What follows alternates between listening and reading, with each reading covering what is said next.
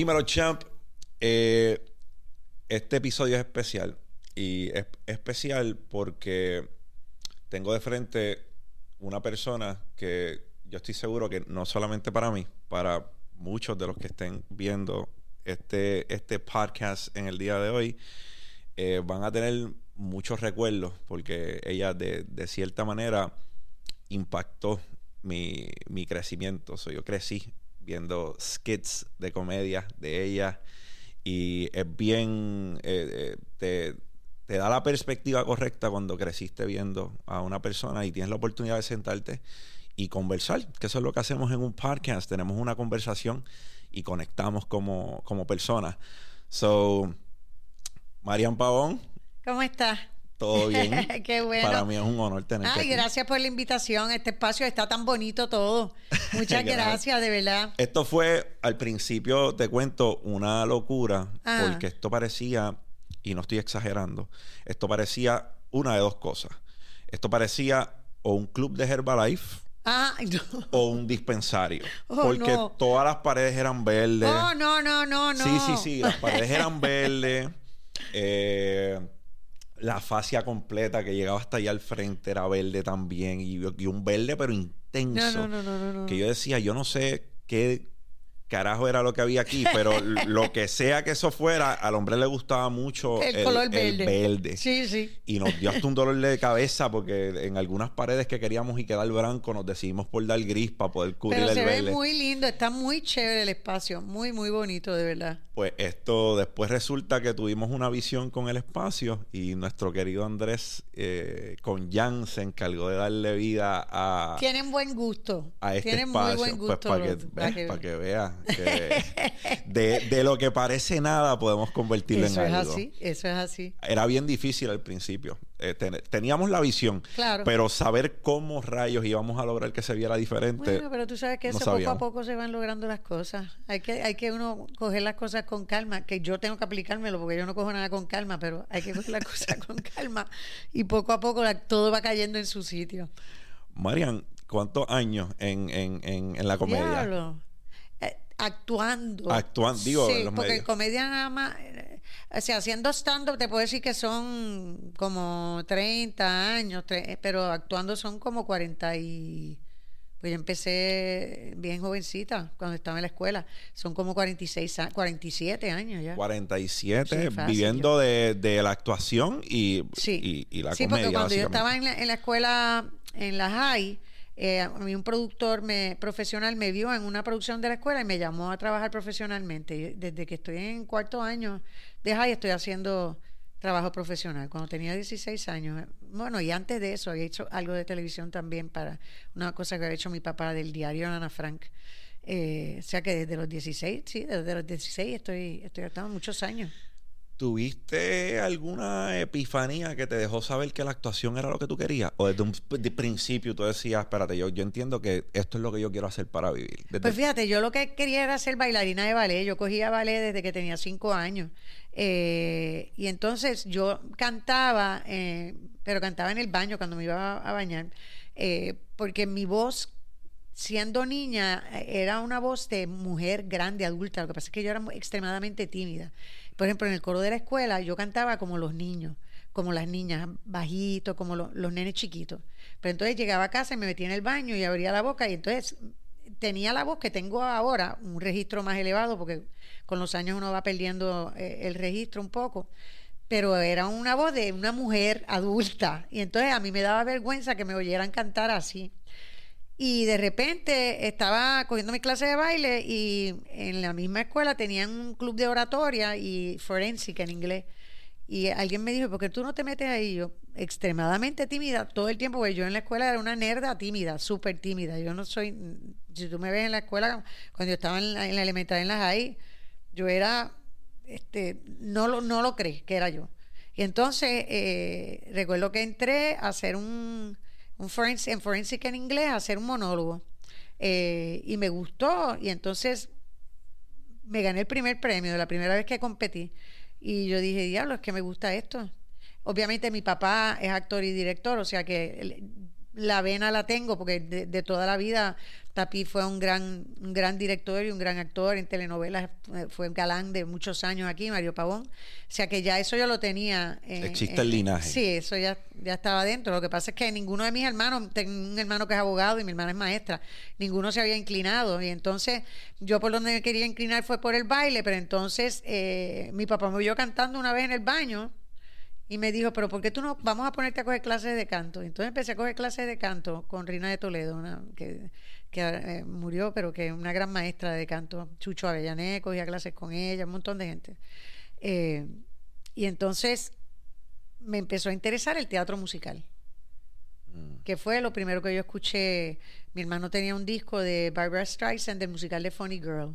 Wow. Y yo escuché el disco y yo dije, es que eso es lo que yo quiero hacer. Y entonces puedo bailar, puedo actuar, que eh, había empezado a actuar y entonces puedo cantar también, que como que me, como que me gusta. Y por ahí fue que empecé. Por ahí es que me incliné. Contrario a lo que las personas piensan popularmente, los creadores de contenido y los, act- los actores, lo- lo- las personas que visitan escenarios, muchas veces son introvertidos. Ah, Son sí. personas tímidas. La mayoría de los actores son tímidos. La mayoría. Ah, ah, o sea, un- uno, por ejemplo, yo con el público siempre voy a ser amable porque yo pienso que el público hace a uno, ¿verdad? Claro. Este, hay gente que son haters, que no hay, perdón, no hay break de que sean haters. eso no podemos- hay gente que te odia simplemente porque naciste y estás ahí. y en las redes te van a poner y te van a insultar, pero ya, yo no contesto, trato de no contestar. Si me insultan demasiado, los estoqueo y miro cómo son. Y si casi siempre son feos y Los pesados. quema, los quema. Y entonces ah, les escribo para atrás y le digo, tú tanto que estás hablando tú, tú no te has mirado en un espejo, plasta, de que tú estás. Porque a veces se supone que uno no conteste. Pero caramba, es que hay gente que, que lo que hacen es escribir por escribir porque no tienen más nada que hacer. Yo digo, esa gente no trabaja. Yo no entiendo, los haters no trabajan. Entonces tú te metes en la página de ellos y no tienen contenido. O sea, ellos, ellos se meten para. Para joder. hate Mira, mail, yo- digo sabes, que- como bien gracioso. Yo digo que los haters tienen un espacio bien, bien, bien, aquí bien cerquita de mi corazón porque Ah. su vida es vacía. Ellos, sí, no, no, no, verdad. te- te- te- le- lo digo y parece chistoso, parece que es que estoy jodiendo con los haters y no es que estoy jodiendo No. con ellos, realmente. Tienen un espacio en mi corazón porque tu vida debe ser bien vacía o Claro. bien mierda. Porque yo no encuentro el tiempo en mi día de hacer una ponerse- página, de crearla. Porque ponte a analizar todo lo que esta gente pasó para hacer lo que hicieron. Sí. Ellos crearon una cuenta que no tiene foto No, precisamente Para eso. dañar. para dañar y para que no sepa quiénes son y no ponen el profile, no ponen nada. Y tú dices, pero ¿por qué? Sean cosas que ya uno, ¿verdad? Con lo, yo no leo mitad de las cosas. Esto es de vez en cuando cuando aparece algo en mi página. Cuando te aburre, lo más sí, seguro. que de repente el otro día. bien, O sea, yo tengo mi manera de hablar, yo hablo duro y soy bien nasal. Y a veces hay gente que le molesta mi voz y me lo dicen, "Ey, tu voz es tan fea. Yo, cool, chévere. Yo no soy un billete de 100 para que gustarle a todo el mundo. ¿Entiendes? Yo estoy clara de eso. Pero porque yo lo que nunca he entendido es por qué tienen que insultar a la gente. Porque yo he visto personas en televisión que a mí no me gustan sus trabajos. Pero yo me quedo callada, yo no voy a, yo no, si la persona me pregunta, ¿te gustó lo que yo hice? Si me preguntan, le digo, pues, Invitaste creo la- que puede mejorar, porque siempre le voy a buscar el lado positivo. Creo que puedes mejorar en esto. Pero abriste la puerta para que existiera pero ese diálogo. exacto, pero, pero si yo no te estoy ni preguntando, porque tú me vienes a insultar de la voz mía, pues no me oigas. ¿Para qué me pon ¿Por qué miras el post? ¿Por qué miras el video para hoy? Entonces no lo oigas, te evitas todo el rollo de tener que verme en persona, que te molesta, que te molesta mi voz, pues sácame de friend, para que me tiene con friend. Son cosas que todavía yo no entiendo de las redes. Eso es algo que todavía yo no. Yo creo que no, yo, yo creo que sí existe una particularidad en eso en cuanto a las redes sociales, pero si te das cuenta, si te fijas de las personas, si te fijas de su comportamiento, eh, no tan solo tiene que ver con redes. Las personas por lo general son así. Hay personas que tú ni le preguntaste, por ejemplo, Sí. o vamos a suponer que te ves más flaca. No, exacto. Te invitan el comentario de que diantre estás bien flaca y es como que nadie te preguntó si yo estaba Por flaca. eso. No saben cuánto pueden dañar con un Por comentario eso, como ese. no sabe. Mira, a mí, a mí con la pandemia me pasó, yo bajé un montón de libras en la pandemia. Yo fui al revés, todo el mundo engordó, yo bajé como 13 libras. Qué flaca, yo sé que estoy, pues si me estoy viendo en un espejo, yo sé. No me lo tienes que decir, yo no voy a una persona que está llenita a decirle, diablo, pero qué llenita tú estás, porque no sé si le incomoda a la persona o no. Hay gente que le incomoda que le digan que están llenitas, hay gente que no, que, no importa, porque yo pienso que después que uno esté saludable y uno esté bien, el peso es lo de menos. Eso no tiene que ver. A mí una vez en un crucero, una señora parece que me tenía manía porque el marido me miró. Yo estaba caminando en bikini con un sarón y el marido se me quedó mirando y le, yo oigo cuando la señora dijo, qué fea es, y me dio tanto coraje porque yo estaba allí y la señora lo dijo frente a mí. Yo me viré y me le quedé mirando. Así me sonreí, me le quedé mirando y la señora no sabía para dónde mirar. Y cada vez que me la encontraba en el crucero, paraba y me le quedaba mirando. Ella no sabía ni dónde meterse. Pero estoy segura que no volvió a abrir la boca a decirle a nadie que oyera una cosa así, porque eso no es así. Que caramba, no me da la gana tampoco. Pero la mayoría del público es maravilloso y yo tengo que agradecer a, yo, yo, he sido muy afortunada, yo he sido muy afortunada porque yo llevo trabajando muchos años en el medio y el público eh, eh, me trata con mucha amabilidad y mucho cariño y mucho amor, tú sabes. Eh, ¿A qué le atribuyes, Marian, que, llevas, que, llevas tanto tiempo? Porque para muchas, muchos actores, muchas, muchos creadores de contenido, la, persona que vive del arte, porque lo que tú haces arte, es bien difícil vivir del arte. Sí. ¿A qué le atribuyes que llevas tantos años ganándote la vida haciendo lo que te gusta? Pues yo creo que quizás el, el, el poder hacer tantas el poder hacer tantas cosas dentro de de lo que sea, de lo que es el arte, lo de bailar, cantar, actuar, ahora estoy escribiendo, estoy dirigiendo, mientras más tú te puedas eh, ¿verdad? Diversificar. Diversificar, exactamente, es la palabra correcta. Pues entonces tienes más oportunidad para trabajar, porque si no estás trabajando haciendo esto, de repente te pidieron una obra de teatro y, hiciste la obra, de, escribiste la obra de teatro, de repente no te cayó y estás haciendo o, dando talleres de, canto o de baile o lo que sea, ¿entiendes? Son, uno, uno va buscando la manera de, de abrir y te, y te empiezan a llamar. Y yo he tenido la suerte de que quizás he ido con el tiempo, yo pienso que uno tiene que, uno aprende todos los días. Y ahora mismo hay mucha gente joven de la cual uno puede aprender muchas cosas. Hay mucho actor, mucho, mucho talento joven, mucho. El problema es que no hay, aquí ahora mismo no hay televisión y no hay sitios para que puedan presentar su talento. Es bien, es, muy poco lo que hay, eh, desgraciadamente, en este país. Pero se están buscando las maneras, están haciendo blogs, están haciendo espacios en internet, están buscando sitios alternativos donde están presentando obras y están produciendo y, y, y están subiendo, o sea, pero hay mucho, hay mucho talento. Y yo pienso que cuando uno lleva muchos años trabajando, uno se va poniendo cómodo en lo que uno hace. Por ejemplo, yo voy a un estudio de televisión y yo llevo tantos años trabajando en la televisión que yo sé cómo me tengo que parar, cuando miro la cámara, cuando no la miro, en qué ángulo. para ¿Entiendes? Yo es el know-how de, de cómo bregar con la televisión, pues yo lo tengo y, y el teatro también. El cine, que es lo menos que he hecho, todavía sé que tengo mucho por aprender ahí. Pero con todo y eso, al estar tanto tiempo trabajando, uno crea manías, uno crea cosas que que, vas metiéndole que no deben estar. Y cuando tú ves a gente nueva entrando, que yo he tenido la oportunidad de que, de que, por ejemplo, en los programas que yo estoy siguen entrando chamacos nuevos, gente nueva con propuestas nuevas, tú los ves y dices, mira, esto está chévere.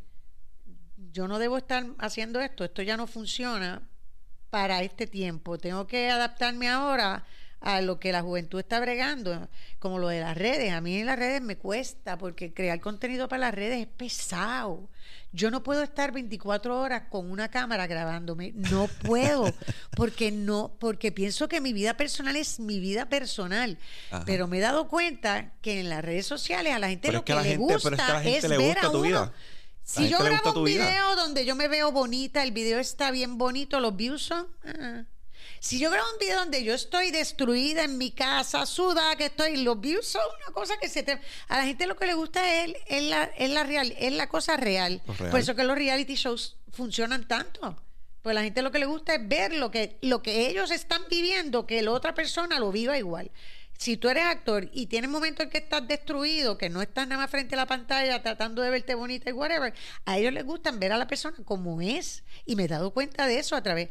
Y entonces pero para crear contenido, yo no puedo estar 24 horas con un teléfono sentada. Yo conozco gente que no viven, que tienen 800 mil followers, pero están sentados todo el tiempo poniendo algo. Cada línea que dice, espérate, déjame grabar para ponerlo ahora en... Ah, Espérate, espérate, que este va para el story. No, espérate, repíteme la- lo que dijiste ahora. Pero es que estoy hablando con. Sí, pero repítelo para ponerlo en esto. Tú dices, pero como uno vive así la vida entera. Pero eh, es lo que está pasando y hay que uno meterse con lo que está pasando y aprender. Mira, yo pese a ser creador de contenido, comparto tu, comparto tu, tu pensar, porque ahora mismo en este espacio nosotros tenemos unos días en específico, Ajá. que son los días que nosotros, pues, atendemos. Son los días que nosotros venimos aquí y creamos este contenido para que se edite y, pues, eh, esté en las redes sociales. Pero en cuanto a mi vida se refiere, en cuanto a lo cotidiano de, de mi vida, ahí te puedo decir que no, yo no sirvo para eso, no sirvo para grabarme cada... No, No, no. tú no. Y no, y tampoco, eh, por ejemplo, hay personas que van a un concierto, por ejemplo, ¿verdad? O al stand-up de Marian Pavón. y están más preocupados por grabar algo. Digo que en el stand-up no pueden grabarlo porque o para, todo el que me está- que no, se para, supone- para el que me escuche, si vas a un stand-up, por favor no grabes. Es- Sí, no, porque está, estás estás tirando por la, estás tirando por la borda el trabajo de, Sí, de ese sí, comediante. Sí, eso es así. Eh, pero se están más preocupados por capturar ese momento que por vivirlo. Y Exacto, es como y que todo es a través de la cámara, entonces está escondiéndote, pues se supone que no grabe. Y entonces todo es, déjame ver cómo me escondo para poder grabar, para tener esto. Y tú dices, pero ¿por qué? Disfrútatelo, pásalo bien. Después si quieres haz un comentario, di, mira, me gustó, no me gustó, está chévere. Porque si no te gustó también lo puedes decir. O sea, uno sabe, pero es, es disfrutarse el momento, pero todo es a través del teléfono. Yo fui hace alguna semana y media o dos semanas al Halloween Horror Nights en, Ajá. en- en- sí, en Universal. Grabé, grabé un story y ni lo, y ni lo subí, lo ¿De guardé, verdad? lo guardé porque algo me estuvo bien curioso entre todas las personas que estaban vestidas. Y eso fue todo. Eh, mi enfoque era Disfrutar. disfrutar de eso que estábamos viviendo en, ese aquel- momento, ese claro. momento. Entonces, hay una serie de Netflix, un documental, entiendo que es, que se llama The Social Dilemma, Ajá. que habla de, de verdad, de, de la toxicidad de muchas de Sí, estas... del control que tiene de- con la vida. de- exactamente, muchas de estas redes sociales. A mí a veces me da gracia porque con esta vaina de la pandemia, que eh, una de las teorías de conspiración es que te están poniendo un chip adentro con la vacuna, yo digo, pero si uno anda con el chip, el teléfono. el chip el teléfono, chip, el chip es el pero teléfono. el teléfono se puede meter y ven todo en tu casa y en la computadora. O sea, nosotros no tenemos que poner ningún chip adentro. Ya lo- Cargamos ya lo el chip. cargamos, Y ya tú sabes cargamos. que se va- ahora antes, o sea, ¿qué es lo que yo, en un stand que yo tengo que yo hago para estudiantes, yo digo, yo nunca escuché antes de los celulares a una persona decir, ay Dios mío, no tengo una peseta para llamar por teléfono, me voy a morir, no puedo llamar. Yo he escuchado a gente decir, dejé el teléfono en casa, tengo que esperar a un break para ir a buscar, no puedo estar sin el teléfono porque me voy a morir.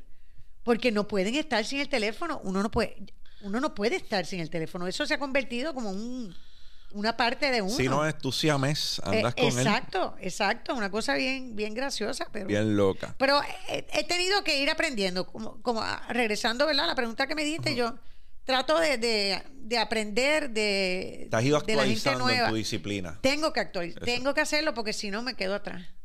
Si no me voy a quedar atrás. So, cuán ya hablamos de, de- verdad de tu, de tu perspectiva acerca de cómo tú has logrado estar en, en ese espacio Ajá. todo ese tiempo. Cuán- ahora te, ahora te hablando acá, cuán gratificante ha sido, porque a lo mejor escucha de personas, yo los escucho, Ajá. que no son felices haciendo lo que hacen. Sí. Y pues tú llevas toda una vida haciendo al menos algo que te gusta. Sí. So, ¿cuán, ¿cuán diferente tú piensas que hubiese sido si hubieses terminado haciendo algo que no te gustaba versus lo que haces que te apasiona, te Diablo, gusta? es que yo creo que yo no podría, yo no podría trabajar en algo que no me guste. Mira, yo soy, una vez yo hice, a mí me llamaron para hacer un programa que se llamaba Fuego, eso era en el Canal 11, cuando estaba en Puerta de Tierra, el Canal 11, hace un tiempo atrás. Eso fue después que te- se terminó Sunshine's Café, que me llaman del Canal 11 para trabajar y es es eh, era como, como una reportera. Lo que pasa es que era una reportera que yo hacía un personaje como que yo era una reportera media morona y voy a entrevistar a distintas gente conocida, famosa. Era un juego que yo jugaba y ay, que siempre era fan de la gente, whatever. Y, eh, y estaba chévere, pero era un horario, yo tenía que ponchar de 9 a 5 de la tarde. Yo iba y hacía... Era bien estructurado. Bien estructurado porque era a nivel como de las noticias, que es unión, es unión y es todo. Entonces yo iba, a las, llegaba a las 9, tenía, vamos a suponer, 3, 4 entrevistas en la mañana, ya a la, a, la una y media de la tarde, ya yo había hecho las entrevistas, ya yo había editado y yo estaba sentada en un escritorio hasta las 5 sin hacer nada. Yo pedí que me bajaran de full time a part time. Wow. Y la unión se me fue en contra y todo porque nadie nunca había hecho eso, pero es que no puedo perder el tiempo. Yo estaba sentada allí sin hacer nada. Yo decía, pero yo puedo estar haciendo una obra de teatro, que puedo estar en este horario ensayando y le tuve que decir que no porque tengo que estar aquí metida a las 5. Yo voy a, esto no. No es para mí. No, porque no estaba contenta. Llegó un momento en que dije, no, si no me hace feliz, no, es que yo pienso que uno tiene que trabajar en lo que uno le gusta. Yo entiendo que hay veces que no queda otro remedio porque lo que te gusta pues no está accesible o en el momento no lo puedes hacer.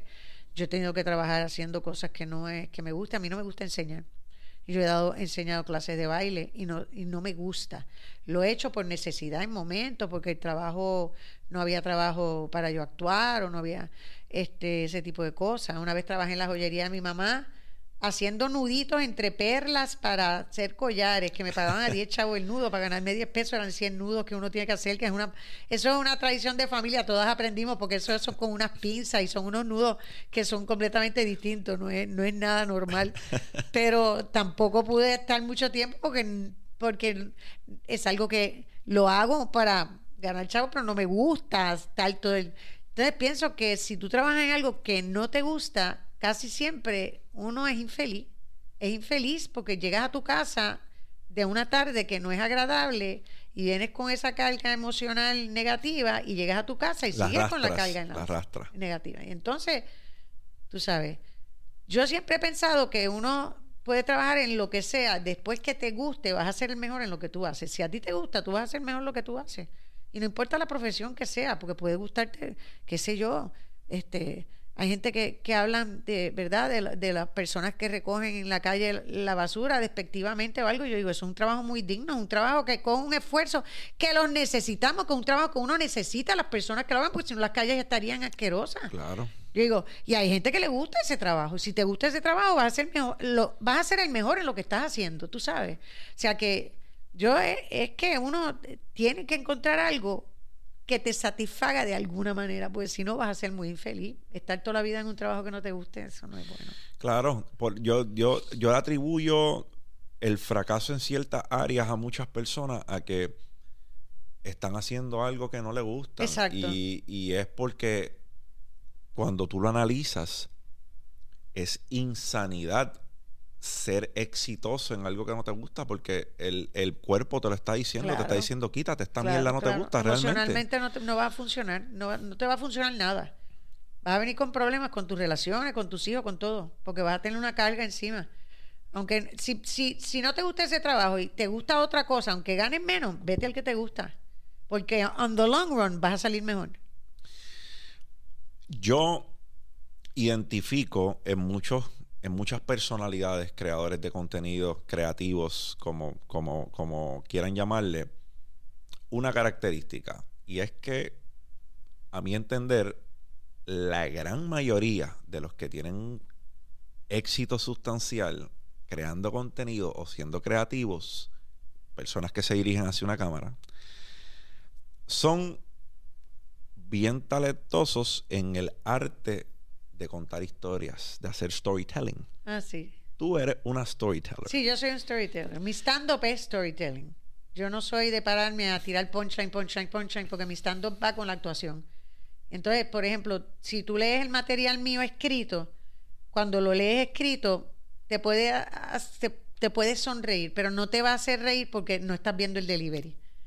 ¿Fue algo, que nutriste, ¿Fue algo que nutriste con el tiempo, tu habilidad de storytelling, o fue algo que ya tú sabías que tú tenías ese estilo cuando empezaste a hacer stand Yo creo que yo empecé a hacerlo ese estilo porque es el, es el que es lo, lo único que me lo que me sale a mí fácil. Y fue porque yo siempre lo cuento cuando me preguntan cómo tú empezaste a hacer stand up yo estaba hablándole a Jorge Castro de un problema de mi ex marido y Jorge Castro se empezó a reír y yo estaba llorando y yo le dije Jorge caramba pero me dice ay Marian perdón es que la manera en que lo cuentas da mucha gracia porque tú no escribes tanto y yo le dije pero de qué voy a escribir me dice de esto mismo que me estás contando escribe eso y yo me senté, empecé a escribir y me di cuenta que para mí me funciona como una catarsis de yo soltar lo que me ha hecho llorar, porque yo hablo siempre, mis stands son de cosas mías, de cosas que yo he pasado. Es una terapia. Es una terapia. Yo, es muy rara la vez que yo mencione a otra persona dentro, dentro de un stand-up. Y es muy rara la vez que yo critique a otra persona. Si yo critico a, un, a otro actor o a alguien dentro de un stand-up, yo me critico primero a mí yo siempre me tiro a mí bien para el fondo. Yo, me, cuando yo hago yo me tiro, yo digo que soy fañosa, que ya soy un dinosaurio, que estoy vieja, que te la está grande. Yo me tiro a mí, tú sabes, yo me tiro a mí, pues no, yo nunca Nunca me he sentido cómoda tirándole a otra gente, no es mi estilo, no me, no me gusta. Y si voy a mencionar algo que sea fuerte, pues tú me ves que yo me tiro a mí primero para que entonces como que la gente diga, mira, se tiró a ella, esto lo está mencionando por el lado y después siempre pido perdón. Yo creo que es uno de los mayores talentos de un stand-up comedian, el, el, el, el, poder ser injodible, como dicen por ahí. Si yo mismo me... Por eso, si, yo... me tiro a mí, nadie me puede tirar más porque yo, yo, yo he barrido el piso conmigo, nadie va a barrer el piso conmigo más que de lo que yo he hecho, pues no hay otra manera de barrer el piso, o sea que no. Pero este, es, es, eh, yo, yo lo que hablo es de mis historias de vida. Me desahogo escribiendo a veces, a veces escribo cosas que cuando lo leo digo, diablo, pero es que esto está, estás como molesta escribiendo esto, sí, porque me pasó y me molestó cuando lo entonces tengo que arreglarlo y entonces ver cómo le meto un punchline dentro de la historia para que la historia funcione. para, que la historia funcione. Casi siempre yo escribo así. Yo escribo las historias, después que lo tengo todo escrito, entonces regreso a ver las historias y entonces empiezo a ver dónde le puedo poner la línea que dentro de lo que estoy contando, pues la gente se ría para entonces volver a, a la historia. ¿Escribes todo tu material? Yo escribo todos mis materiales, sí. ¿Cómo te sientes acerca de los comediantes que no escriben su material? Eh, tienes que tener una persona que te conozca bien para escribirte un material que no es tuyo.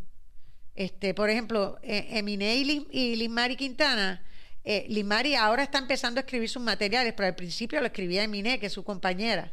Pero Emine conoce también a Limari, que era como si Limari lo escribiera. Se sentaban las dos y Limari le daba todas las ideas. Pero eh, es muy buena escribiendo. Y entonces conoce también a su compañera que ella cuando lo, cuando escribe, cuando le escribe material a, a Lizzie, pues es como si Lizzie lo escribiera. Pero si tú te buscas a un outsider que no sabe quién tú eres de verdad y te escribe un material, a veces no funciona porque no sale genuino. Y yo creo que el stand-up comedian tiene que ser genuino para que funcione. Mm. Yo tengo pelea a veces con comediantes porque pienso que ellos quieren tratar de hacer reír. Tú no puedes tratar de hacer reír a nadie. En un sketch eh, cómico o en un material que tú escribas, lo que tiene que ser gracioso es el material y luego la interpretación tuya del material. Pero si el material no funciona, por más que tú trates de hacer cómico algo, no va a funcionar, no va, nadie se va a reír, porque entonces estás forzando a la gente a reírse. Y si tú fuerzas a la gente a reír, no eso no, no funciona porque no, no es de verdad. Es como animando también. Tú tienes una naturalidad haciendo preguntas porque tú eres tú. Yo he visto otra gente animando que se ponen en pose y no tienen esa naturalidad y, y no funciona. Y como animador nunca vas a funcionar. Porque están forzando. Porque estás forzando a hacerte el, a ser el animador. Es como estoy forzándome a hacerme el comediante, a hacer de hacer no, eso no se puede forzar. No puede forzarlo.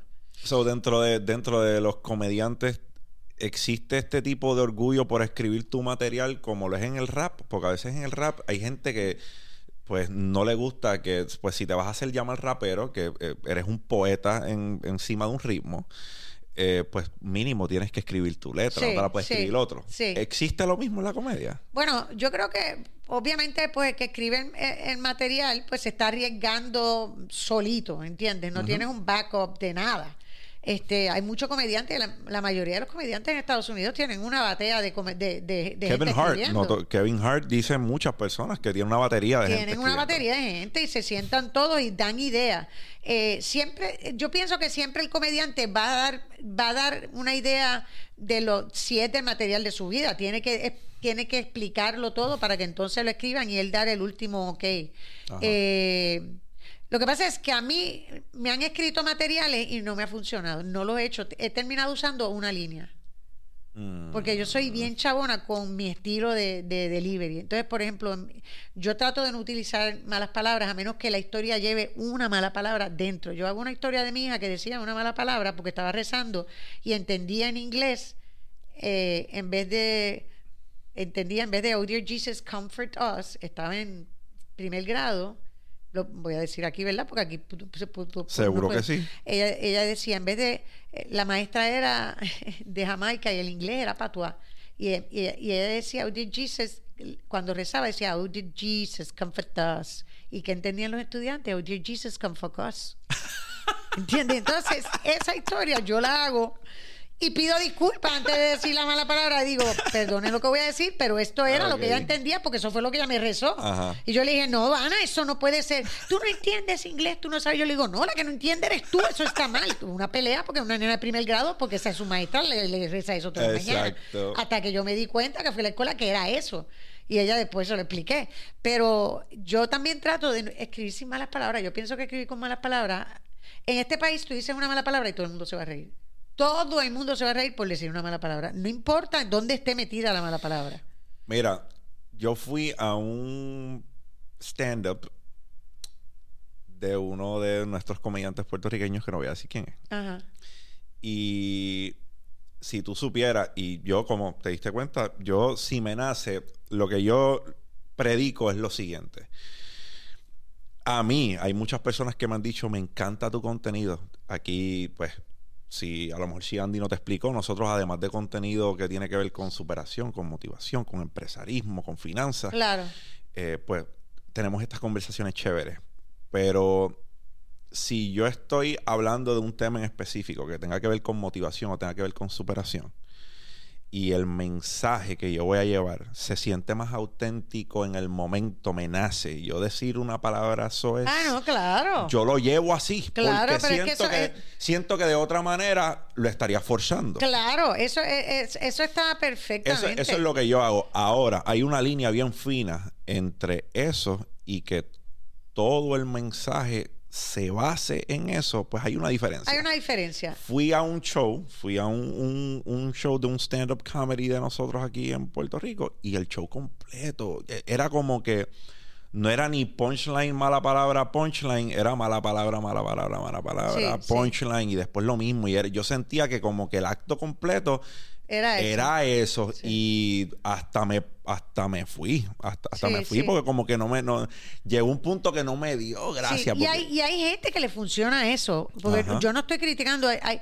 hay distintos tipos de. No, yo de amo a Chente. Chente yo te amo Ah, no, Chente es Tú eres otra un mal cosa, hablado, Chente- pero yo te amo. Chente, igual- Eso, es, eso es un ser especial. Eh, Además que es uno de los tipos más nobles que yo he conocido en mi vida. Pero- Chente es una persona pero también un- preciosa, pero tiene su público. Pero también es un storyteller. puede- Ah, no, Chente es un storyteller de tres pares. Y te voy a decir, los blogs de Chente son una cosa brillante, porque el Sí. tipo es brillante. Chente Sí. es un tipo que...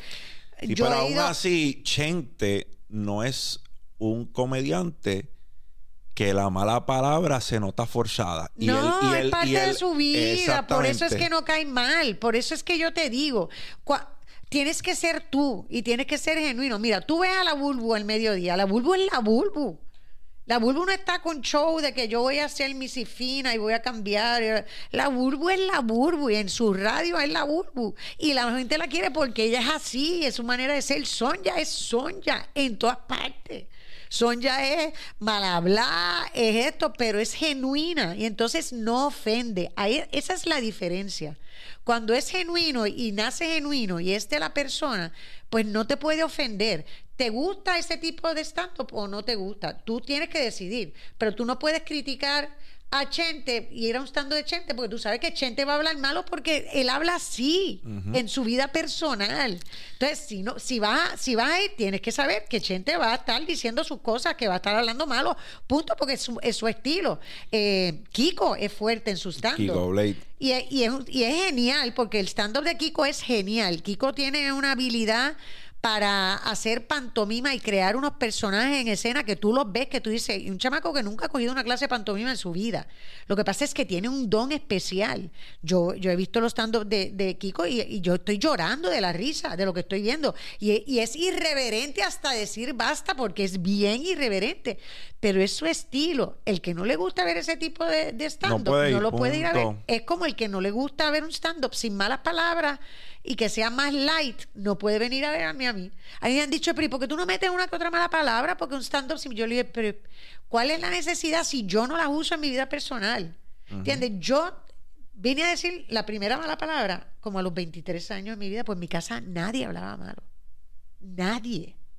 Nadie, ni mi hermano, mi hermana, mi papá, mi- nadie. Entonces yo vine a decir mi primera mala palabra como a los 23 años, Sunshine, para molestarme cuando yo empecé a trabajar con él. Pues sabía que me era incómodo. Y, la dije, pero no es que hablara malo, es que se me zafó una vez. Él me escribía en los libretos, Marian dice, y me ponía un montón de malas palabras. Y yo le decía, es que yo no voy a decir eso. Me decía, te voy a poner un beep, tienes que decirlo, es que no me gusta. Y lo hacía a propósito para molestarme, porque sabía que me incomodaba. Es mi manera de ser. Entonces, pues, eh, mi stand-up es, un stand-up light, mi stand-up es stand-up que se identifica mucha gente. El público, a mí me sigue gente joven, pero la mayoría del público me sube- que me sigue son de 40, de 40 años para arriba. Y la mayoría del público que me sigue a mí en stand-up. Va gente joven, no me malinterprete, va mucha gente joven, pero los temas míos, como tratan de cosas mías personales, pues casi siempre es gente más adulta. Y, por ejemplo, Ellen DeGeneres es una que hace rutinas de stand sin decir una sola mala palabra. Muy talentosa. Ay, es Eh, un monstruo. Es una. es- es Que un- saca- yo he visto una rutina de Ellen de una mosca en un espejo. Que la mosca anda sola y se trepa en el espejo y se cree que el, el- el reflejo de ella es otra mosca. Una rutina completa de esa mosca hablándole a la otra mosca y diciéndole, vente, vente para casa. Y que ella se despega y se va y la mosca se queda y dice, pero ¿por qué no viene? Es genial, genial. ¿De dónde se lo sacó? Yo no sé. Yo no sé si ella estaba arrebatada cuando escribió eso. Yo no sé qué estaba. Porque, porque es una idea que de dónde, cómo rayos, cómo tú te sentaste, de repente viste una mosca en un espejo y dijiste, déjame escribir una rutina completa de 15 minutos de una mosca una mosca. hablándole a ella misma pensando que es otra mosca. Genial. Bill Cosby, que lo arrestaron por las barbaridades Esa- que hizo. hay- hay- aquí tenemos un por opuesto en que en cuanto a que su vida personal. a que a que no hable malo no quiere decir que sea una blanca paloma Por eso, no es ninguna blanca paloma, Ajá. porque tú sabes que él, bastante cosas que lo, lo pero sí arrestaron y pero todo. sí su, su stand up se Pero su caracterizaba stand-up es clean. Es clean completamente.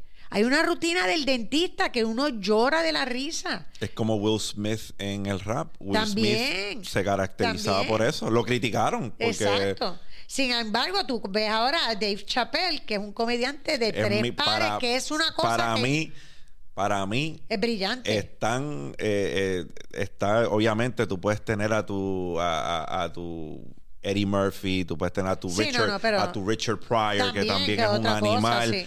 Pero Dave Chappelle para mí no, Dave Chappelle es una cosa es que el está Michael- fuera. es el Está- Michael Jordan del- del- está stand-up comedy. fuera de serie. Ese último stand-up que tiene, que habla de No política, visto, no, que- no. no, no, es irreverente, malas palabras, pero es maravilloso. Ok, porque es él. Hablemos algo. Yo, yo siento que esto es bien, siendo tú una, un, un pilar de, de la comedia en Puerto Rico y alguien que ha vivido de esta, de esta disciplina, por todas, de este arte por toda su vida.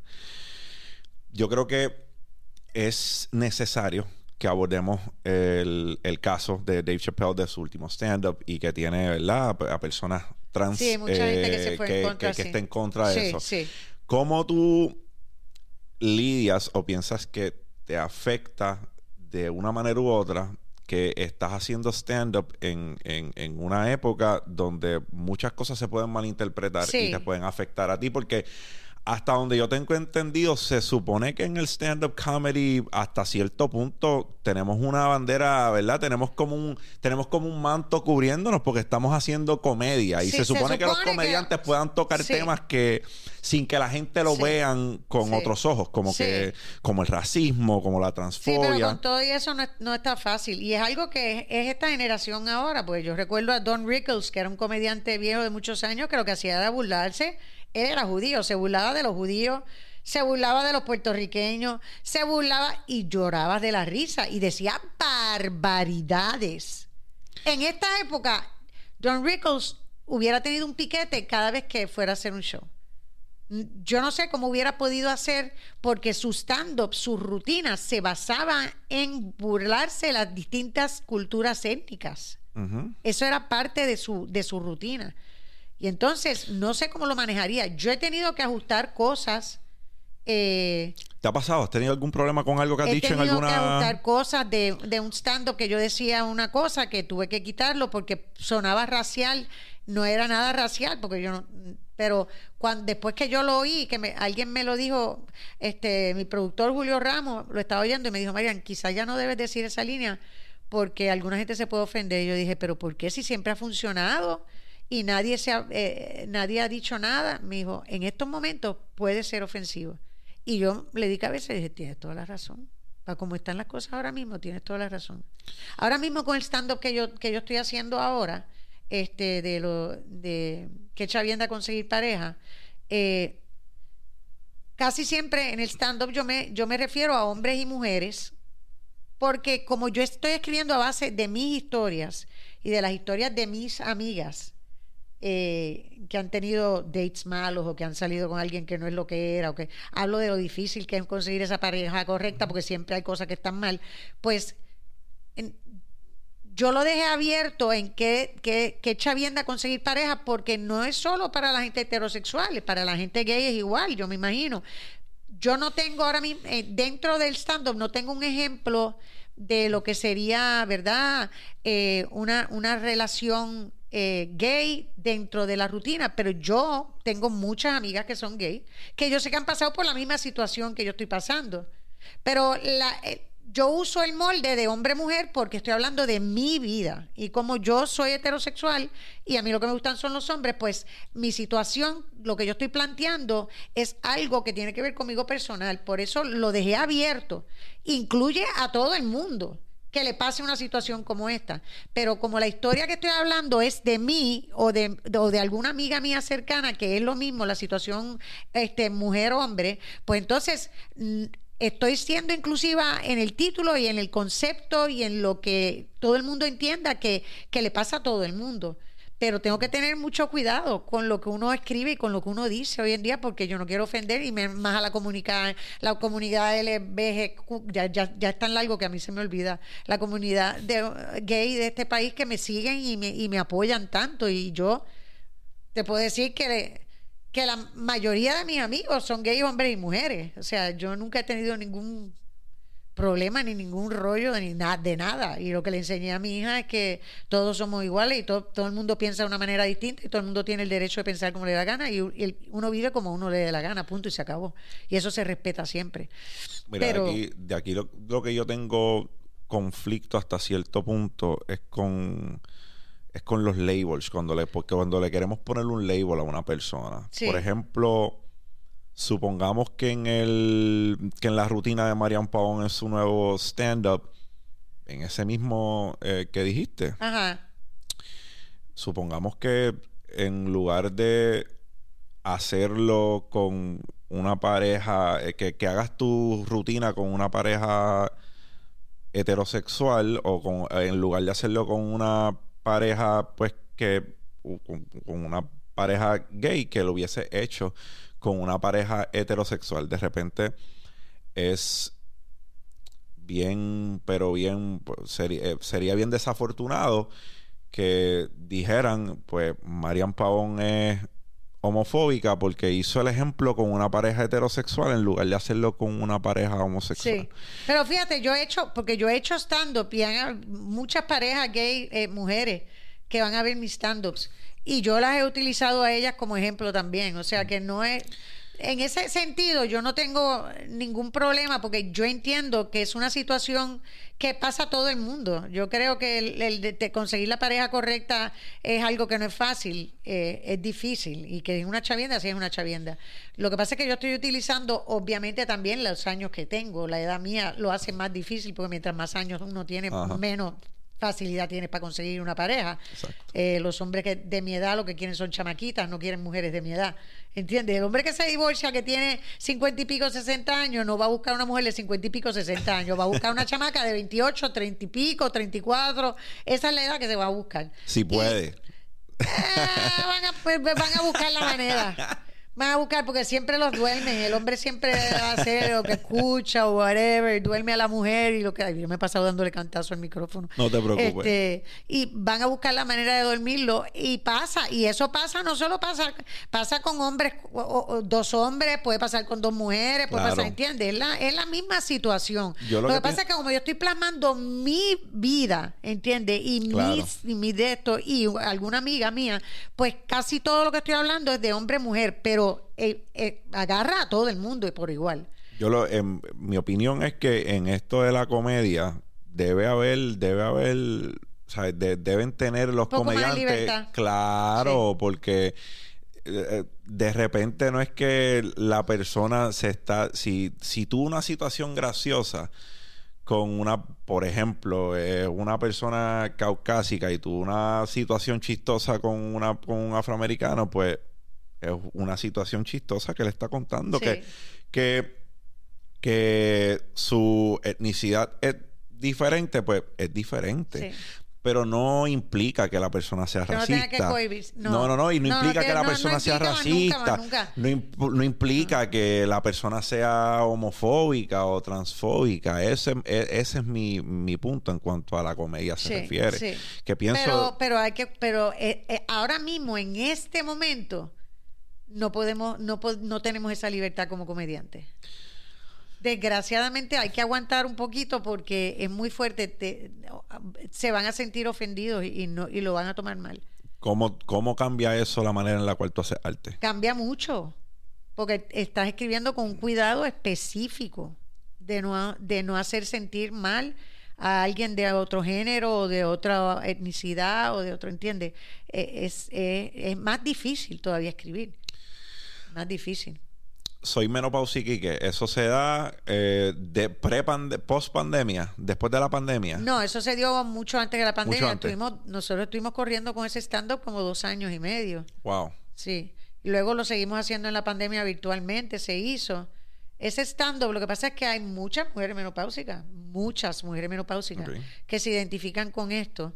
No solo ellas, sino que las parejas de, estas personas, y, te digo parejas porque fueron muchas parejas gay, donde una de ellas tenía menopausia y la otra no. Y cuando yo hablaba de la situación de los hombres que decían, tienen que tener paciencia, tienen que esto, el que esté. Y yo, yo preguntaba, aquí hay alguien que tiene menopausia, que sea joven, una muchacha de 28 años, bellísima, que tuvo menopausia prematura y estaba con su compañera. Y la compañera me dijo, me dijo, tú no sabes la ayuda que me ha hecho el venir a ver esto, además de que nos hemos reído, porque ahora entiendo, yo pensaba que ella estaba loca, yo no entendía lo que ella estaba pasando. Pero entonces era una pareja gay de mujeres que estaban allí, entienden el material fue perfecto y le funciona exactamente igual. Por eso es que te digo que como son historias mías, yo cuento de mi punto de vista. Yo no puedo contar del punto de vista de una pareja gay porque yo no soy gay y no voy a estar hablando de lo que no sé. Yo sí respeto mucho, tengo muchas amistades, como te digo, y, he visto cómo conviven y he visto con las peleas que tienen y he visto las cosas que le pasan y las situaciones. Pero por eso es que yo escojo casi siempre cuando hago mis rutinas hablar de mí, porque si hablo de mí, puedo decir cualquier cosa y quien se va a ofender soy yo, no va a ser más nadie. Buena manera de verlo. Tengo que buscar la manera de uno correrlo así para que, para que funcione, pues si no yo entiendo que en, muchas, eh, en, muchos, en diferentes etapas del arte hay, hay personas batallando con, con, diferentes desórdenes mentales, depresión. Eh, ¿Cómo ¿qué tan, qué tanta? Porque el problema es que hasta cierto punto se convirtió en un tabú hablar de la de, de, la condición mental o de los desórdenes mentales de un individuo. Sí. De repente la, la misma menopausia puede hacer que una persona caiga en una depresión o le dé ansiedad. Horrible. En, entre los artistas en, eh, en tu campo, ¿qué tan ¿Qué tan vital tú piensas que es que se empiece a hablar más de la salud mental de, los de, de, los compañeros? O de ustedes mismos buscar la atención y no verlo como un tabú. Bueno, yo con lo de la menopausia, por ejemplo, en ese, en ese stand-up, yo me yo hablo toda mi, mi vida personal, mis intimidades, de todo, porque yo ahí estoy, me estoy desnudando, no físicamente, pero emocionalmente, yo yo digo todo lo que yo pasé, que ha sido un proceso horrible. La menopausia ha sido el peor proceso que yo he tenido en mi vida. Me cambió todo. Me cambió la vida, me cambió físico, me cambió piel, me cambió todo, todo. La menopausia me quitó a mí. Es como si te, te robaran la vida que tú tienes y tienes que empezar a vivir otra vida de otra manera. Eso fue la menopausia. Para mí lo que pasa es que le puse a sacar el chavo. Eso es lo único. lo único positivo es que le saqué mucho dinero a la menopausia. Enhorabuena, enhorabuena. y todavía le sigo sacando dinero a la menopausia. O sea, es, algo que todavía, que todavía la tengo y no sé, yo llevo como 12 años, voy para 13 años con la vaina esta que no se me quita. Pasa que estoy con los pellets que me ayudan y el cannabis para poder dormir y la ah, vaina, porque si no, si no, estoy, estaría, estaría loca.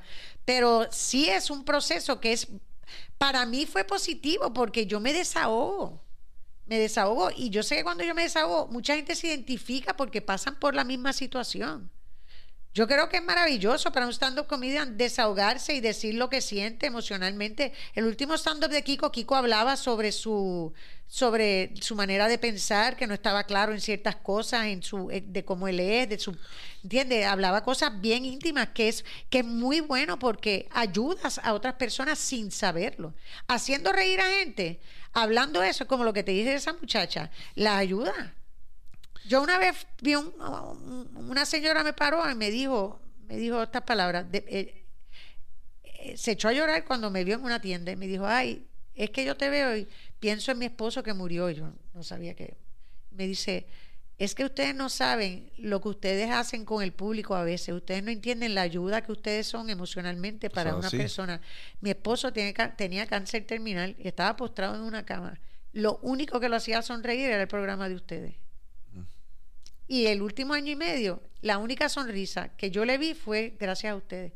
Así que yo tengo que agradecerles el mundo. No se echa a llorar porque uno no sabe a veces lo que lo que uno representa para el público. A veces tú vas caminando por la calle y alguien te saluda como si te conociera de toda la vida y a uno a veces le choca porque es como que uno, ok, pero Marian, que decir, y después es que uno analiza y uno dice, diablo, es que yo llevo mil años en este medio y yo llevo metido en la televisión entrando a las casas de la gente. Impactando vida. Y entonces uno no sabe el impacto que a veces uno tiene.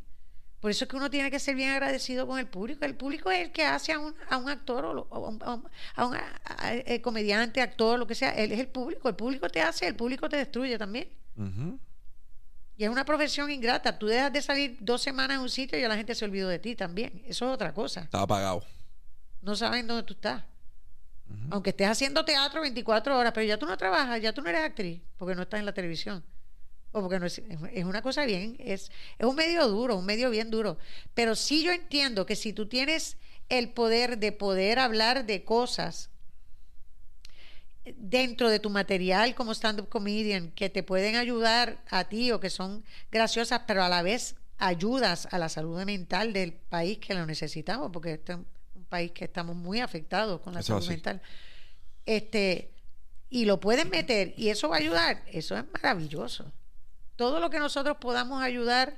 No es que trabajemos para eso, porque a veces la gente dice, no, pero es que las comedias de ustedes no ayudan. Eh, yo digo que tampoco uno va a estar escribiendo cosas donde sea todo, porque entonces no, no funciona. A veces que las comedias, a veces que hay un sketch que es una bobería, pero lo que funciona es la bobería, ¿entiendes?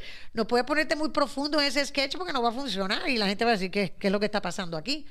Pero dentro del medio, por ejemplo, como del stand-up, de rutinas donde tú puedas concientizar sobre lo que está pasando la, mental. Hay, hay personas que son muy buenas escribiendo sobre política. Yo no soy buena en escribiendo de política.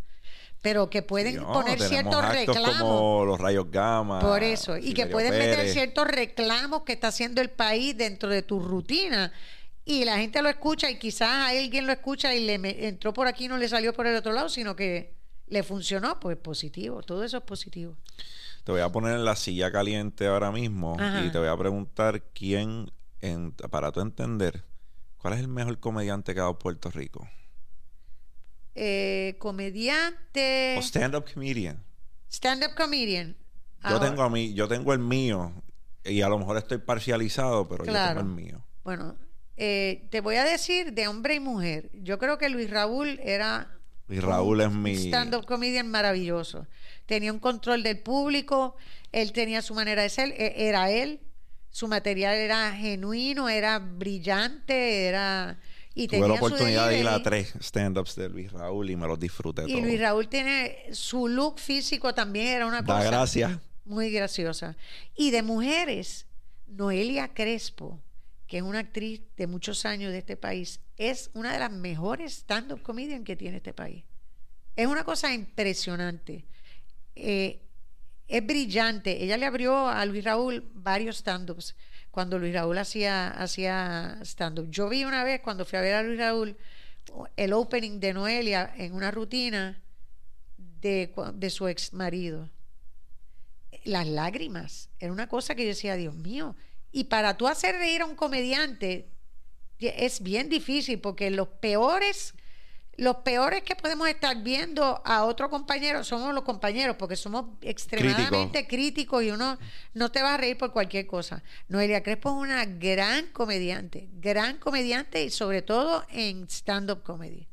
Es graciosa, se parece a Luis Raúl, chiquita, bajita, ella camina y habla muy, pe- eh, ella habla muy peculiar. Así, ah, Marian, Marian, Marian. Y su delivery es espectacular. Yo he trabajado mucho con Noelia porque hemos hecho mucho stand-up en, en Florida. A veces nos han llamado y, y nos ha tocado hacer stand-up rutinas en, en un show donde hay tres, tres este, comediantes y ella casi siempre ha sido una idea. Es maravillosa.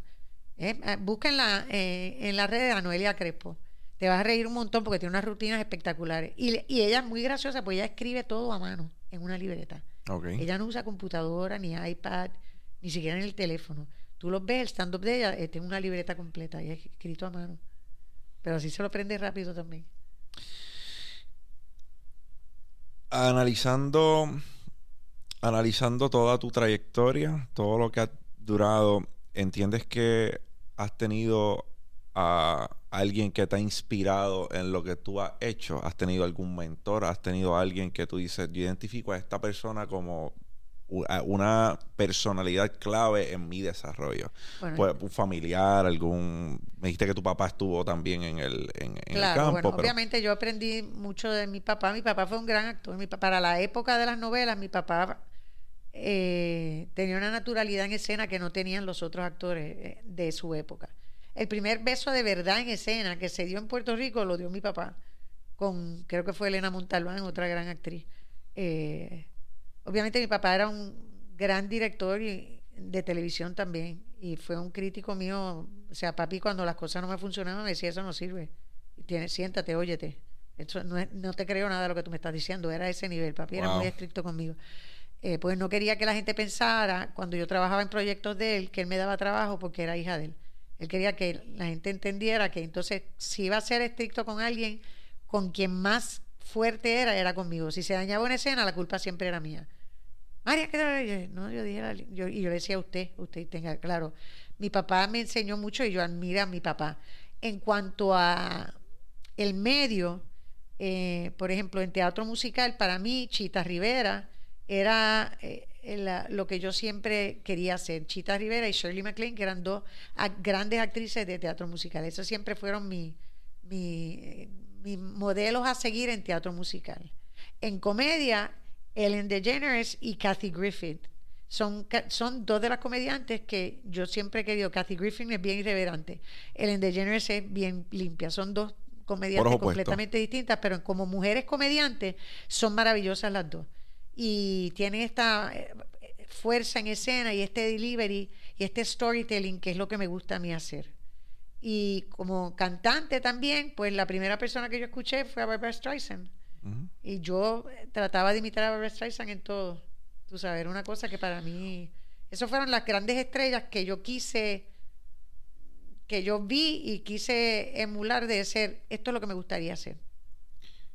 ¿Qué tan difícil ha sido para ti como mujer meter tu pie dentro de a lo mejor un área que podemos decir que está dominada por hombres, como les con, tanto, con tantos negocios. Sí, es, e, es, difícil porque las stand-up comedian mujeres somos pocas dentro de, este en este país, en realidad. Ahora mismo, si te pones a ver, o sea, set hace stand-up, eh, Cristina también es muy buena haciendo stand-up.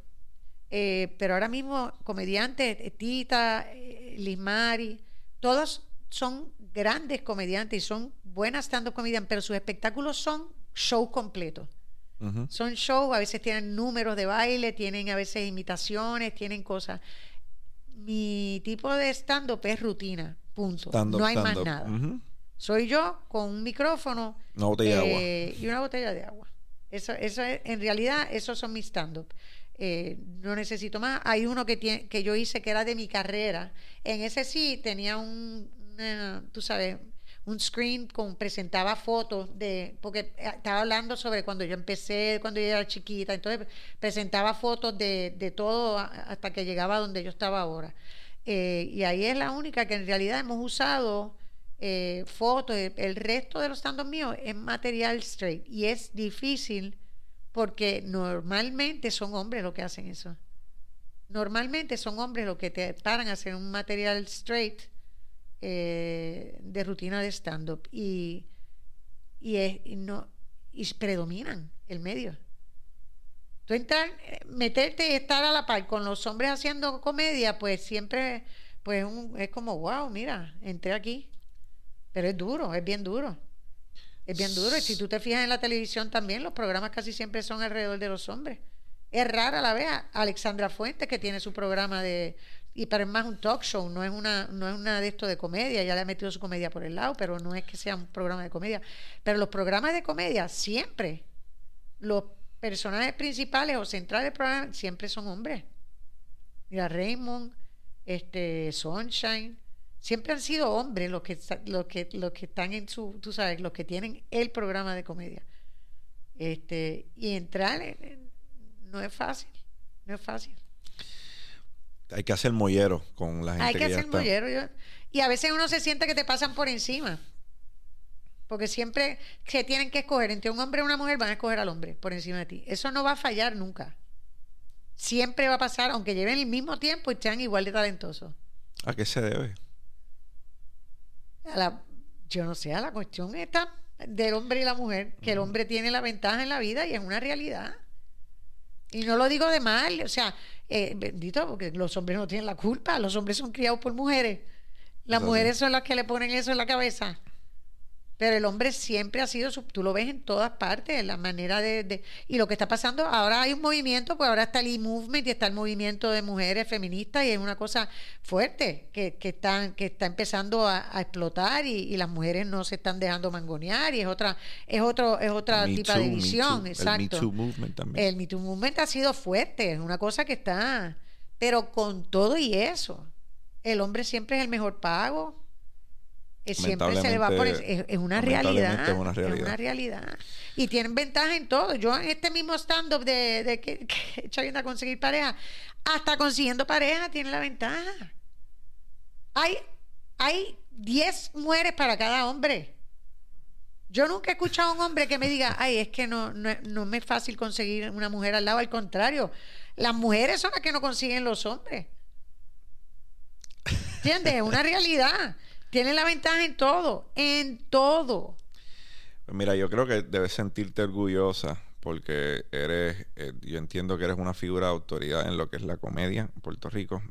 Eres un pilar en lo que haces y, yo, y entiendo que eh, eres ejemplo para, para la nueva generación de, de comediantes o de stand-up Y que hay muchas, ¿sabes? Hay muchas que van a open mics que son bien buenas, jóvenes. Yo las he visto. So, ahora mismo viene una muchacha, entra por esa puerta, se sienta al frente de ti y te pregunta, estoy empezando, ¿cuál es, mi, cuál es tu consejo? ¿Qué tú le aconsejas a una muchacha que está, está empezando en esto del stand-up comedy? Si quieres empezar en lo de stand-up comedy, primero tienes que inclinarte hacia qué género de stand-up comedy tú eres. ¿Eres storytelling? ¿Eres habla- bregas con política? ¿Eres cuestión de punchlines? Tienes que ver hacia dónde se inclina, cuál es tu, tu fuerte. ¿Entiendes? Yo, eh, una vez me dijeron, no, para que escribas política. Eh, Eso no es mi fuerte, yo no sé escribir de política. Yo puedo meterte en una cuestión, cualquier chiste de Luma entre medio de una vaina, o pero de hablar de política, como hay comediantes que son es eso, que bregan de esa manera, ¿no? Tienes que coger hacia dónde te inclinas. Después que tú sepas, pues entonces tienes que ser tú. Tienes que, tiene que ser algo genuino y es, y es cuestión de practicar. El, el, género del stand-up comedy es pararte en sitios y, has- y hacer el stand-up. And if you bomb, you bomb. Si funcionó, funcionó. Si no funcionó, ¿por qué no funcionó? Y entonces empieza a ver qué hice que funcionó. Esta línea me funcionó. Ok, ¿por qué esta línea me funcionó? Pues déjame inclinarme hacia aquí. Y vas aprendiendo a cómo manejar y vas aprendiendo a cómo manejar el público, pero eso no es de cantazo, eso lo vas haciendo practicando, haciendo stand-up. El stand-up es bien difícil. Ahora, cuando uno lo tiene mangado, es una de los géneros más chévere porque la satisfacción cuando funciona, la satisfacción personal es lo hice yo sola. No necesita, nadie estuvo al lado mío. Si no, cuando te tiraste dos líneas y la gente está carcajada en Ahí un- ya tú dices, cuando tú agarras al público, que lo tienes agarrado, ya uno sabe. Obviamente, ya, ya yo son tantos años haciéndolo, que yo, pues, yo empecé haciendo cosas más para, para estando más privado, para, para compañías y cosas. Después fue que yo empecé a hacer stand-up fuera para público general. Pero yo hice, estuve casi cuatro años haciendo para públicos más que eran convenciones, ese tipo de cosas. Y para mí esa fue mi práctica. Mi práctica fue a cantazo con públicos grandes. Gracias a Dios siempre me funcionó. Una sola vez, dos veces no me funcionó. Porque eran unos médicos con las esposas y los médicos con las esposas no es lo mismo que los médicos solos con las enfermeras. los médicos con las esposas quieren ser tan proper con las esposas que es como una cosa tú dices, ay Dios mío, pero, pero tú coges esos mismos médicos en un ambiente donde están las enfermeras, los enfermeros, el grupo de ellos y están muertos de la risa. Yo no sé por qué es tan difícil uno hacer stand-up para médicos y te lo digo porque me- le- todos los compañeros míos que hacen stand-up, cuando te dicen es para médicos, te dicen, pero es que es algo con la esposa, es privado o qué. Si te dicen, no, no, es en el hospital que están, ah, ok, chévere. Porque si es, si es una convención con esposa, no.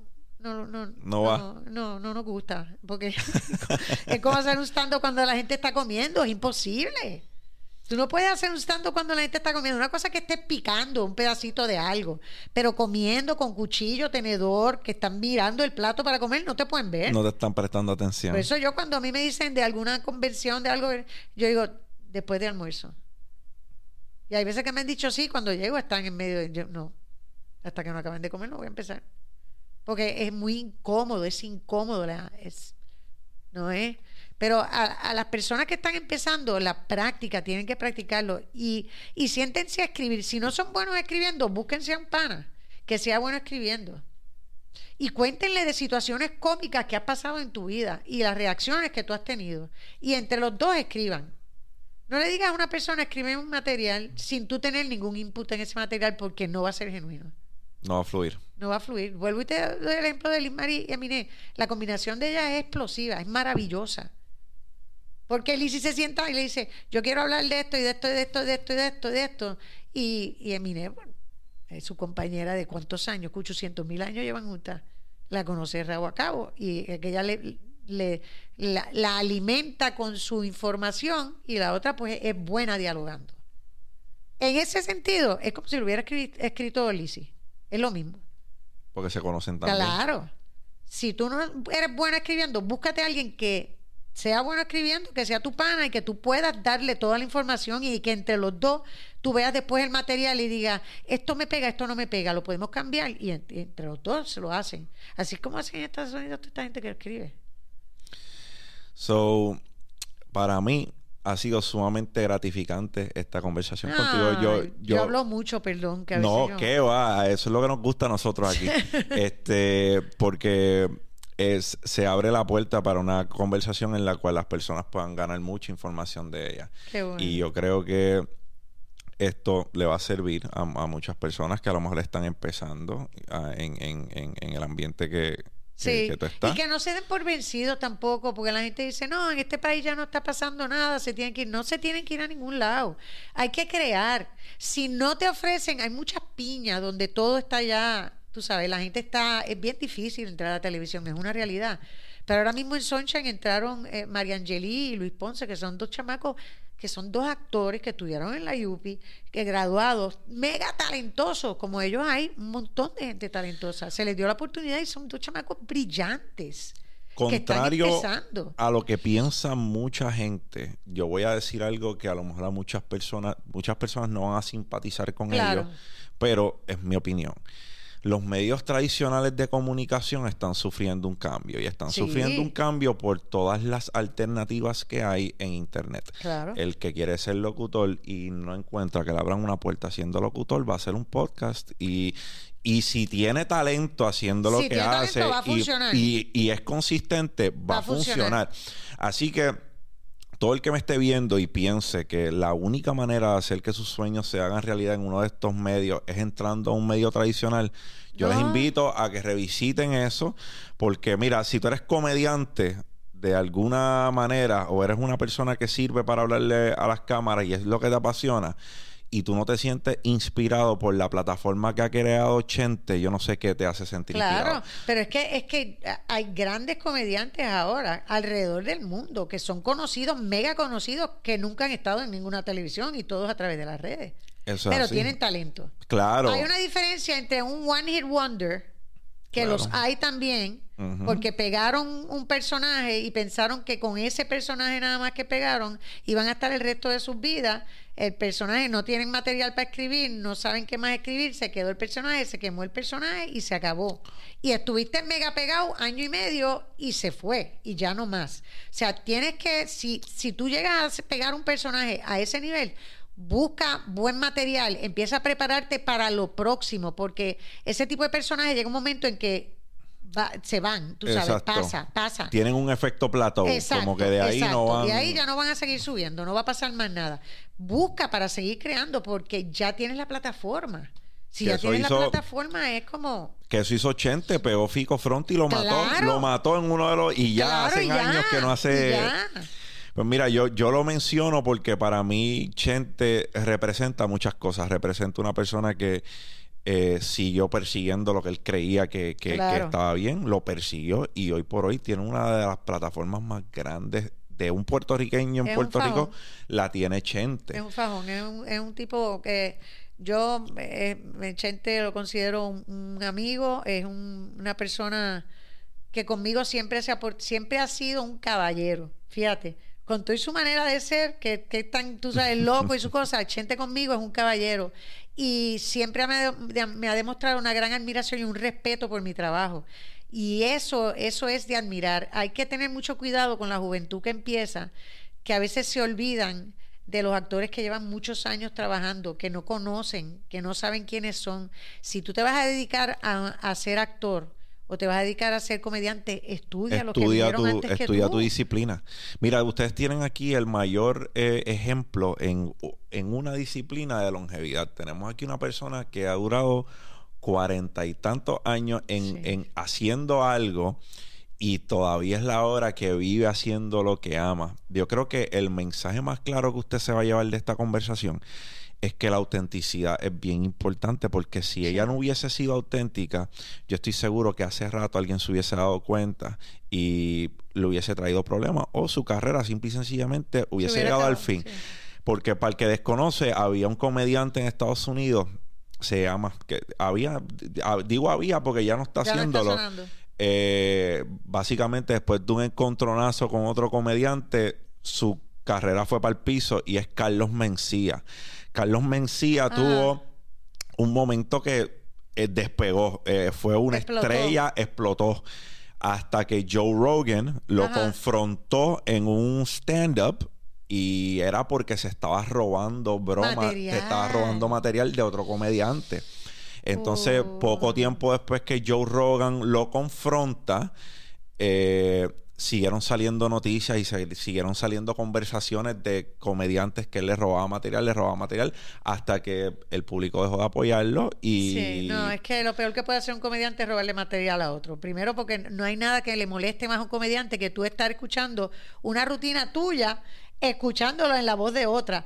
La, la rueda no, no o, sea, o sea, todo el mundo puede tocar un mismo tema porque la rueda no, no siempre- o sea, todos Puedes tenemos- sentir inspiración de diferentes personas. Y además de que a veces de repente uno dice una línea que la dijiste y no sabías que alguien le había dicho porque se te ocurrió a ti también porque suena. Pero una cosa es que pase eso once in a blue moon a que tengas un material robado. Material robado, eso no, eso es un no, no, eso no se hace. Para la gente nueva que está empezando, no roben material de nadie. No hay necesidad. Es que no hay necesidad de hacerlo. No hay necesidad. So, tú, tú puedes sentir inspiración de muchas personas. Claro, Y- obviamente. Y pues obviamente varias cosas, pues eh, eh, tú te inspiró esto de fulano, te inspiró esto de Perencejo, entonces tú, tú, tú acoplas lo que estás viendo a tu propio estilo de vida o a una situación tuya que aunque estén tomando el mismo tema, estás hablando de algo diferente. Eso es diferente a hacer un carbon copy de una Sí, persona. no, no, no, no, no. Y yo entiendo que es vital, entiendo que es algo, yo creo que nos llevamos ese mensaje hoy, que si vas a hacer algo, lo que estés haciendo sea auténtico. Sea auténtico. es que y ahí va a estar la longevidad. Por eso Marian Pong está donde está hace cuarenta y tantos años. Oh, Dios. Y muchas otras personas nacieron durante esa carrera y no están ya. So, Sí. yo creo que es bien claro el que entendamos que la autenticidad es bien importante. Así que Marian, tienes un stand-up comedy Ajá. que estás haciendo ahora o que vas a estar haciendo. Sí, comienzo ahora en noviembre. Eh, yo tenía una, una gira que iba a empezar eh, hace dos meses atrás, lo de, eh, em, ay Dios mío, solo en la pandemia está cañón, que la paré porque el COVID estaba subiendo, trepando, trepando, y los locales que estábamos usando eran sitios donde la gente consumía y bebía, estaba todo el mundo sin mascarilla, y yo me asusté. Gracias a Dios que lo paramos, porque una semana después me dio COVID con tuve la vacuna y que yo no voy a ningún lado Wow. pero gracias a Dios me dio leve, eh, porque estoy vacunada. Eh, y entonces dije, ya no quiero hacer, eh, no quiero hacer, después de que me dio COVID, dije, no quiero hacer más esta, esta, cosa de la pandemia. Quiero escribir otra cosa completamente distinta. Y entonces me puse a analizar y dije, pues, ¿qué puedo escribir? Estoy sola, no tengo estoy con el perro, esa es mi pared. Que, que chavienda tener pareja, que chavienda tener pareja, conseguir pareja. Pues yo dije, pues eso es lo que va. Entonces se llama que chavienda conseguir pareja y trata sobre eso, sobre lo difícil que a mí se me hace siempre, se me ha hecho siempre conseguir pareja. Hablo desde como yo empezaba, porque yo siempre he sido amiga de los hombres. Yo tengo más, yo soy mis amistades no son mujeres. Mis amistades son, la mayoría son hombres gay o hombres straight. Yo me llevo mejor con los hombres que con las mujeres. Tengo muy pocas amigas mujeres, lo puedo contar con los dedos de la mano. Y entonces eh, yo empecé a decir, Dios mío, a mí, casi nunca yo he podido tener la pareja que quiero porque siempre es mi pana. Siempre es pana. Y entonces yo tengo un crush y no me atrevo a decir nada porque yo no sé conquistar, yo no sé coquetear. Yo soy one of the guys. Yo soy one of the guys siempre en el bonche. Y entonces empecé a, buscar por ahí, empecé a decir, pues, y, con los que he salido he tenido problemas y he tenido problemas esto. Y tengo una amiga que salió con tal. Y pues vamos a escribirle que chavienda a conseguir pareja porque no hay para mi edad, no existen. Ajá. Y además de que no existen, empiezo a, a rememorar en las parejas anteriores que he tenido, en situaciones que he pasado con parejas que no PTSD, funcionaron, tienes PTSD. en PTSD de pareja, que entonces casi siempre en mi mente cuando digo, pues, pero es que sería chévere estar acompañada, llego a la conclusión de que yo creo que es mejor seguir con el perro. Y la rutina es mayormente eso, son situaciones mías de vida con distintos hombres, situaciones de amigas bien close a mí que han tenido con hombres este que no les han funcionado, con relaciones que no les han funcionado. Y pues de eso hablo, de eso es que voy a estar hablando. Es noviembre, Noviembre ¿tienes fecha? 5, come- comienzo noviembre 5 porque empezamos esta vez al revés, en vez de empezar en San Juan y luego ir a la isla, eh, estamos en distintos pueblos, comenzamos noviembre 5 en Vega Baja, luego vamos a Añasco, tenemos que San Sebastián, Caguas, Fajardo, eh, ¿qué más? ¿Qué? Naranjito, ¿Eso ¿Son cuántas fechas en total? Siete fechas, siete, Siete fechas. Y Luego en enero En, febrero, en, en- en enero vamos a Oaxaca. Y en febrero estamos en Bayamón, en, en el teatro en Bayamón. De ahí probablemente pues seguiremos. Y en enero estamos en Florida, vamos para, para Kissimmee, Ocala, puede Qué ser que. Tampa, sí. Ah, pues. de ahí ya, ya empieza a despegar. Después que despegue el stand pues estamos corriendo con él un ratito. Están Ah, llamando, nos están llamando de Boston para ver si la llevamos a Boston también. Así es que Llevar a Boston. yo no, yo llevo a todos lados. Ahora yo me pongo el booster porque, porque como me dio COVID, tengo tres meses de inmunidad más o menos. Me sigo cuidando igual porque yo soy maniática. Yo no sé cómo me dio. Porque Ajá. todos los panas míos del programa son chamacos jóvenes que janguean. Yo no jangueo, yo estoy metida en mi casa. Yo voy al canal, al super. Yo no como ni en sitios cerrados. Yo lo compro y me lo como en el carro. Yo soy una. Quizás por ser tan exagerada es que me dio, no sé. Pero ya, ya mismo termino el tercer mes, que ahí ya uno le bajan los anticuerpos y ahí va a venir el booster. Yo voy con el booster para todos lados. Seguro. Y que siga bajando esto, que se pongan la vacuna, pónganse la vacuna, que no, que está probada que funciona para que baje esta vaina ya y podamos ser normales nuevamente.